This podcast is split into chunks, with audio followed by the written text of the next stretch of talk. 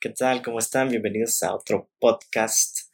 Bienvenidos a Anitan Chavos. Para los que no me conocen, soy Kevin Lemus. Me pueden encontrar en Instagram como Fotopago. El día de hoy toca anecdotario.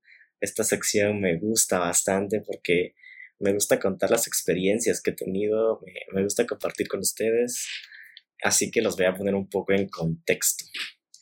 Estamos por el 2015 aproximadamente yo tenía poco tiempo de vivir en la colonia donde ahora vivo, así que no conocía a nadie y nadie me conocía, no conocían a mi familia.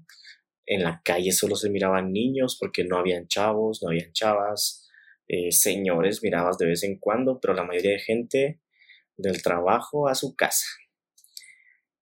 Entonces, un día vienen y tocan a mi puerta y es una vecina. Y ella nos invita, se presenta, ¿qué tal? Soy tal y vivo en tal casa, ¿cómo está? Muy amable, hasta la fecha sigue siendo bastante amable y me llevo muy bien con esa familia, pero nos invitó a un grupo, nos dice, eh, yo tengo un grupo de Casa de Dios y es los viernes en la noche, así que están invitados, yo vengo a traerlos, no se preocupen. Y nosotros así, ¿qué? no, no, no estábamos acostumbrados a este tipo de, de grupos, la verdad. Mi hermana fue la que más hizo clic. Yo sinceramente no fui porque no me interesaba. Por otro lado, mi hermana pues se dejó llevar y dijo, pues vamos, está bien. Entonces al principio pues era un poco a la fuerza que iba porque la venían a buscar y ella así como que no, qué hueva. Pero después de un tiempo empezó a ir y todo tranquilo. Mm, la verdad es que a mí sinceramente me daba totalmente igual lo que hiciera, a donde fuera o con quién fuera. Pero mis papás al darse cuenta que era bastante sano, creo, eh, el grupo o la gente que iba, me insistían así como que Kevin, anda al grupo, se mira que vas a conocer buena gente y te vas a llevar con, con gente de la colonia, gente del sector y todo el rollo. Pero yo sinceramente no, no y no. Mi hermana llevó semanas, meses, hasta cumplir el año en el grupo. Se volvió un miembro importante del grupo, vaya. Entonces, eh, ya tomaba decisiones y sin ser como miembro superior de, o sea, del discipulado todo ese rollo. Pero no se había ido de encuentro y aquí es donde empiezan las cosas interesantes, que es un encuentro para los que no conocen. Eh, un encuentro un retiro es un encuentro espiritual, al menos en casa de Dios, así lo manejan, donde te vas un fin de semana a un lugar en específico, puede ser un hotel o un centro de retiros, y te llevan con la finalidad de que conozcas a Jesús. O si ya lo conoces, que lo aceptes en tu corazón es algo interesante, pero ok, se va mi hermana, no sé qué le pasa en el encuentro, regresa, vamos a traerla a la iglesia y nosotros esperando a la misma hermana de siempre, que ahí, eh, tímida, así callada, y la miramos saltando, corriendo, entrando a la iglesia porque todos se bajan de los buses y y empiezan a hablar. Había una presentadora y dice, bueno, tenemos algunas, algunos testimonios de personas que fueron al grupo con ustedes, tal y tal. ¿Y qué? Que es mi hermana. Y se echó un discurso que era como que, ¿qué? ¿A poco sufrías tanto? y yo no, no, no, no lo creía, o sea, decía muchas cosas como que fuéramos una familia así mera mala y nada que ver, al menos desde mi perspectiva. Entonces, mis papás y yo así como, ¿y esta quién es? Ah, o sea, ¿qué le, qué le hicieron? esta no es mi hermana. Pero aparte de eso, todo bien, nos fuimos, todo bien, su actitud era como más servicial, o una persona sin tanto odio. Entonces mis papás al ver todo eso, dijeron, bueno, Kevin, al próximo encuentro te vas vos. y yo, no, no, gracias, no tengan pena. así estoy bien. Pero pasó algo importante en el grupo, en el grupo que estaba mi hermana. La casa donde hacían el grupo los viernes en la noche ya no les dio chance de hacer el grupo. Independientemente, no sé el problema, tal vez los papás ya no aguantaban el ruido o les dio hueva, pero se quedaron sin casa. Y mi hermana, como acababa de regresar renovada y con ganas de salvar al mundo, dijo, ¿saben qué? Hagamos el grupo en mi casa. Como que ella viviera sola. Pero no, ahí estaba yo. Entonces, al ser el grupo en mi casa, no había manera de que yo me salvara de estar todos los viernes en la noche ahí. Por más que yo quisiera salir a otro lado, me decían, no, hoy hay grupo, quédate y te quedas a escuchar. Y ahí me ven a mí con un grupo de 15 personas que no conocía, que me resultaba súper incómodo estar ahí y escuchando lo que hacían. Incluso me obligaban a participar y le eché ganas, le eché ganas del tiempo que fue necesario.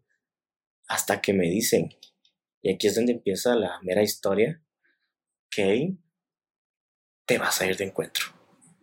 Ya te pagamos el viaje y no es barato.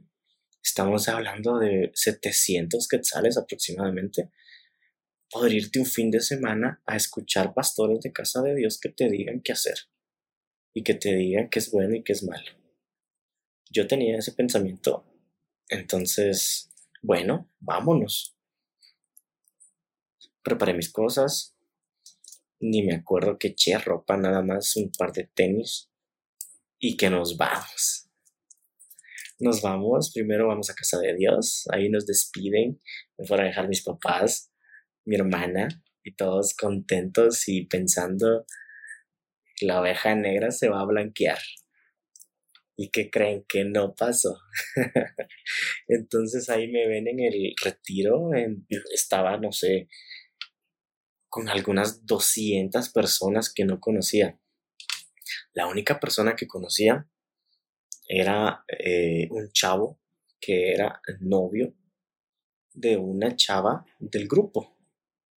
Pero en ese entonces era la persona más apática del mundo andaba conflictuado y no habló con nadie en todo el retiro. Y estábamos en la misma habitación. Y él me conocía y yo lo conocía, pero no nos habló para nada. Y aquí es donde empieza como que bastantes cosas que me dieron ruido de este tipo de actividades.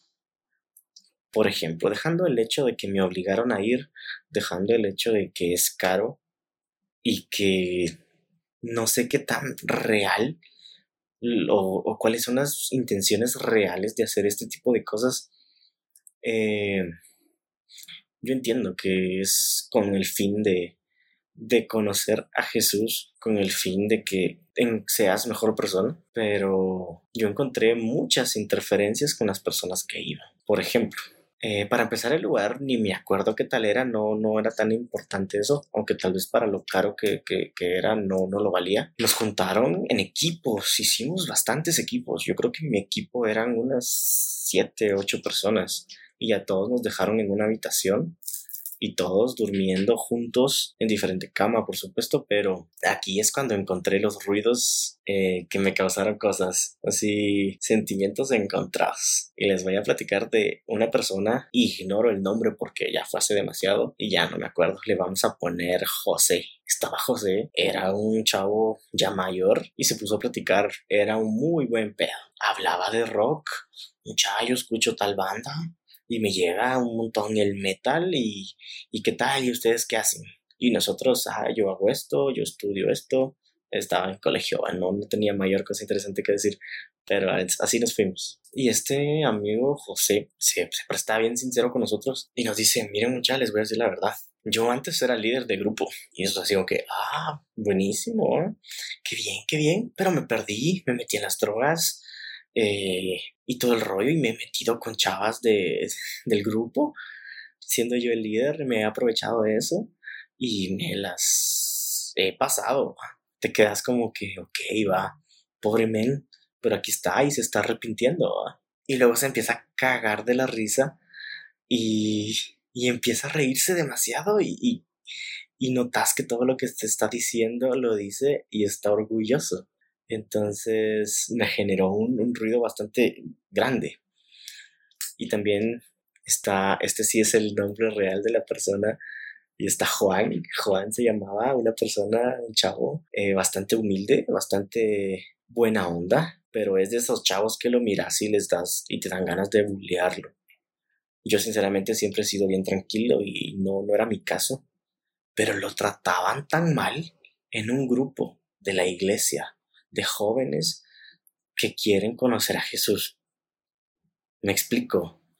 Y le hicieron más bullying en dos días que el que yo he visto en un colegio en todo un año. Al pobre cuate agarraban la comida que sobraba en las cenas, se las metían en la maleta con toda su ropa limpia y le metían la carne, la salsa y todo ahí. Y el pobre cuate cuando quería ponerse su pijama en la noche, encontraba su cena prácticamente en su maleta. Y todos se cagaban de la risa del pobre Juanito. Y hasta la fecha yo me siento mal con él. Yo, yo nunca le hice nada, pero pude haber evitado algo, pero no lo hice. Entonces era bien, el ambiente no era, era divertido porque de plano, o sea, soy humano y, me divierto con la maldad como todos, pero en algún punto me sentía mal por las personas y sobre todo con Juanito porque le pegaban, le hacían bullying, le echaban su comida, lo pateaban y le hacían de todo pero él ahí seguía y era feliz, no sé qué le pasaba, sinceramente. Pobre Juanito, así que F por Juanito. Em, otra de las cosas que, que yo sentí que era eh, muy extraño era que teníamos un tiempo de, de alabanza. Y perfecto, pues, o sea, yo creo que no importa lo que creas, respetas. Y nos llevaron y nos daban como una prédica o charla, como quieran llamarle, y perfecto. Pero después había un tiempo de alabanza y empezaban a poner música y nos ponían a dar vueltas en todo el salón y a saltar y tenías que hacerlo. Yo siempre he sido una persona que no y no y no le gusta eh, hacer ese tipo de cosas. No es por pena, no es porque, no, simplemente no me nací. Entonces yo miraba a todos, a todos, literalmente eran 200 jóvenes corriendo en círculos en un salón, saltando y cantando y alabando. Y yo solo caminaba.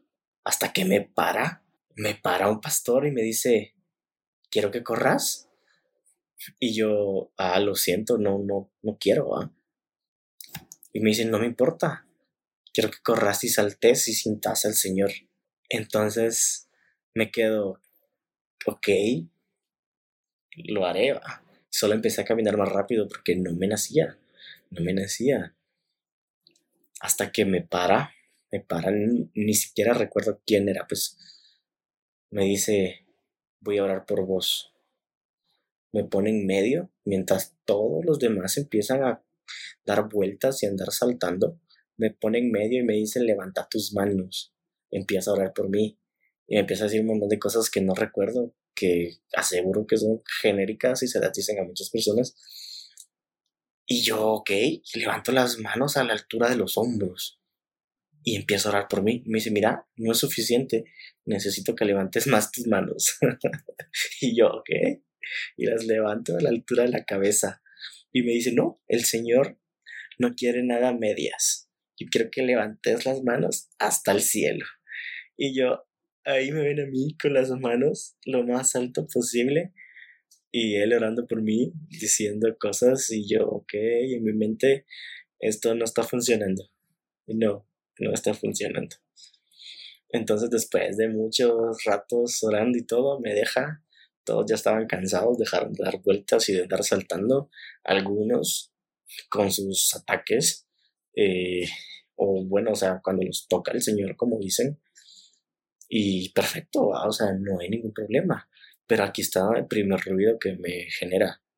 Uno de los que, uno de los que era tocados por el Señor era este José, que acababa de hacerle un bullying supremo a Juanito que acababa de venir y echarle comida en su maleta, que acababa de venir y pegarle la cabeza y ponerle el pie para que se caiga. Entonces yo, ¿qué está pasando? Esto no está bien o no debería estar bien. ¿Qué están premiando? Bueno, luego, em, la comida era muy buena. La comida rica.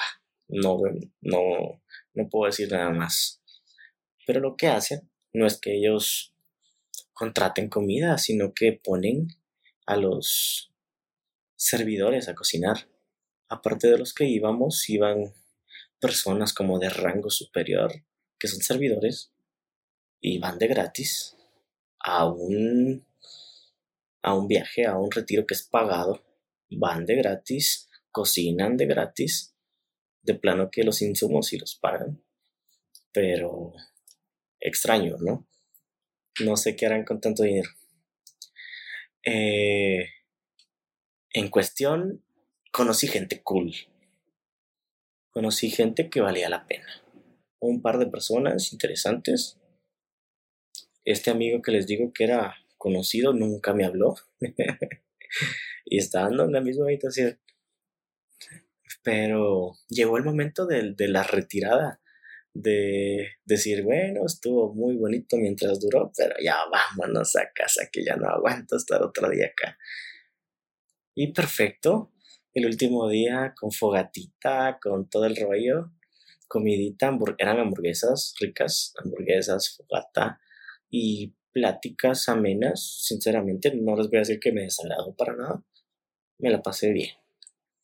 Pero aquí viene lo, lo loco ese día nos íbamos a rezar en la noche, un domingo. Perfecto.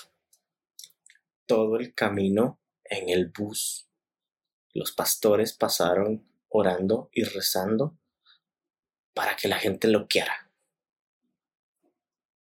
Y te lo obligaban, te decían en el camino, mira, miren, yo no quiero que entren aguambados, yo no quiero que entren caminando, porque hoy Dios los ha tocado entonces quiero que salten, griten y pataleen cuando estén entrando a la iglesia. Y ok, y yo, yo siempre he sido el más calmado, entonces nunca les hice caso. Pero tanta gente, ver a tanta gente que va a hacer algo, hace que tu mente trabaje de esa manera. Entonces, ahí me ven a mí corriendo entrando a la iglesia, haciendo au, au, au, porque me obligaron a hacerlo. Pero yo dije, si soy el único que no, hace, que no hace esto, me van a tachar de que se me metió el demonio. Y corriendo, entrando a la iglesia, saltando, y nos preguntaban cosas, robándonos el sonido de 300. ¡Au! ¡Au! Y yo regreso a mi casa y digo, no pasó nada, no pasó nada, no sentí nada. Y la gente que sintió algo eran los peores. ¿Qué, qué está pasando? ¿Es mental? ¿No es mental? No. Y son temas para reflexionar, la verdad, porque al final no tienes que ser perfecto para estar con Dios, supongo. Yo no soy muy, muy creyente. Creo en Dios, pero no creo en la iglesia. Eh, y menos en casa de Dios. Se me hicieron unas personas bastante tóxicas. Entonces, esa es la anécdota de un retiro incómodo, un retiro donde mis papás pensaban que me iban a cambiar y no lo lograron, donde mi hermana pensó que iba a regresar como ella y no regresé. ¿Será que las mentes frágiles cambian más rápido? ¿O será que los que están con un pensamiento más firme en sus cosas no se dejan influenciar por la gente? ¿Por qué será que Juanito sufrió tanto y, perdonaba a José. porque José era una mierda y era el que más sentía y se revolcaba cuando sentía el Espíritu Santo. Hay preguntas bastante interesantes que no tengo la respuesta, pero, pero piensen ustedes, ¿qué opinan? ¿Ustedes creen que los retiros de casa de Dios son una estafa? ¿O casa de Dios como tal es una estafa? ¿O, o es verdad? Y el dinero que piden es porque obviamente hay gastos que cubrir aunque igualmente trabajen de gratis los, los que sirven. ¿Qué, ¿Qué opinan? Yo la verdad es que ya conté la experiencia, no, no sentí nada. Las personas me obligaban a actuar como los demás. Querían que yo saltara, querían que yo gritara, querían que yo levantara las manos. Y no me preguntaron si yo quería. Simplemente me lo impusieron. Los demás se dejaron. Yo estaba con una posición normal, no, no estaba en negación, simplemente estaba, bueno, no me nace, no me nace. Me obligaron a saltar corriendo y gritar, au, au, au, enfrente de todos para no quedar mal. ¿Será que lo hacen siempre? ¿O será que no? Así que, bueno, bueno, bueno, termina este podcast. Si les gustó, pues coméntenme algo en Instagram, en Twitter o donde quieran. Si tienen alguna opinión, eh, pues comenten. Este podcast no es con el fin de ofender a nadie, solo les estoy contando un poco de lo que yo viví hace años si me voy ahorita de encuentro, no sé qué pase. No quiero, la verdad, no me llama la atención. Pero, ¿ustedes se han ido de encuentro alguna vez? ¿Qué sintieron? Cuéntenme. Así que los dejo y hasta la próxima.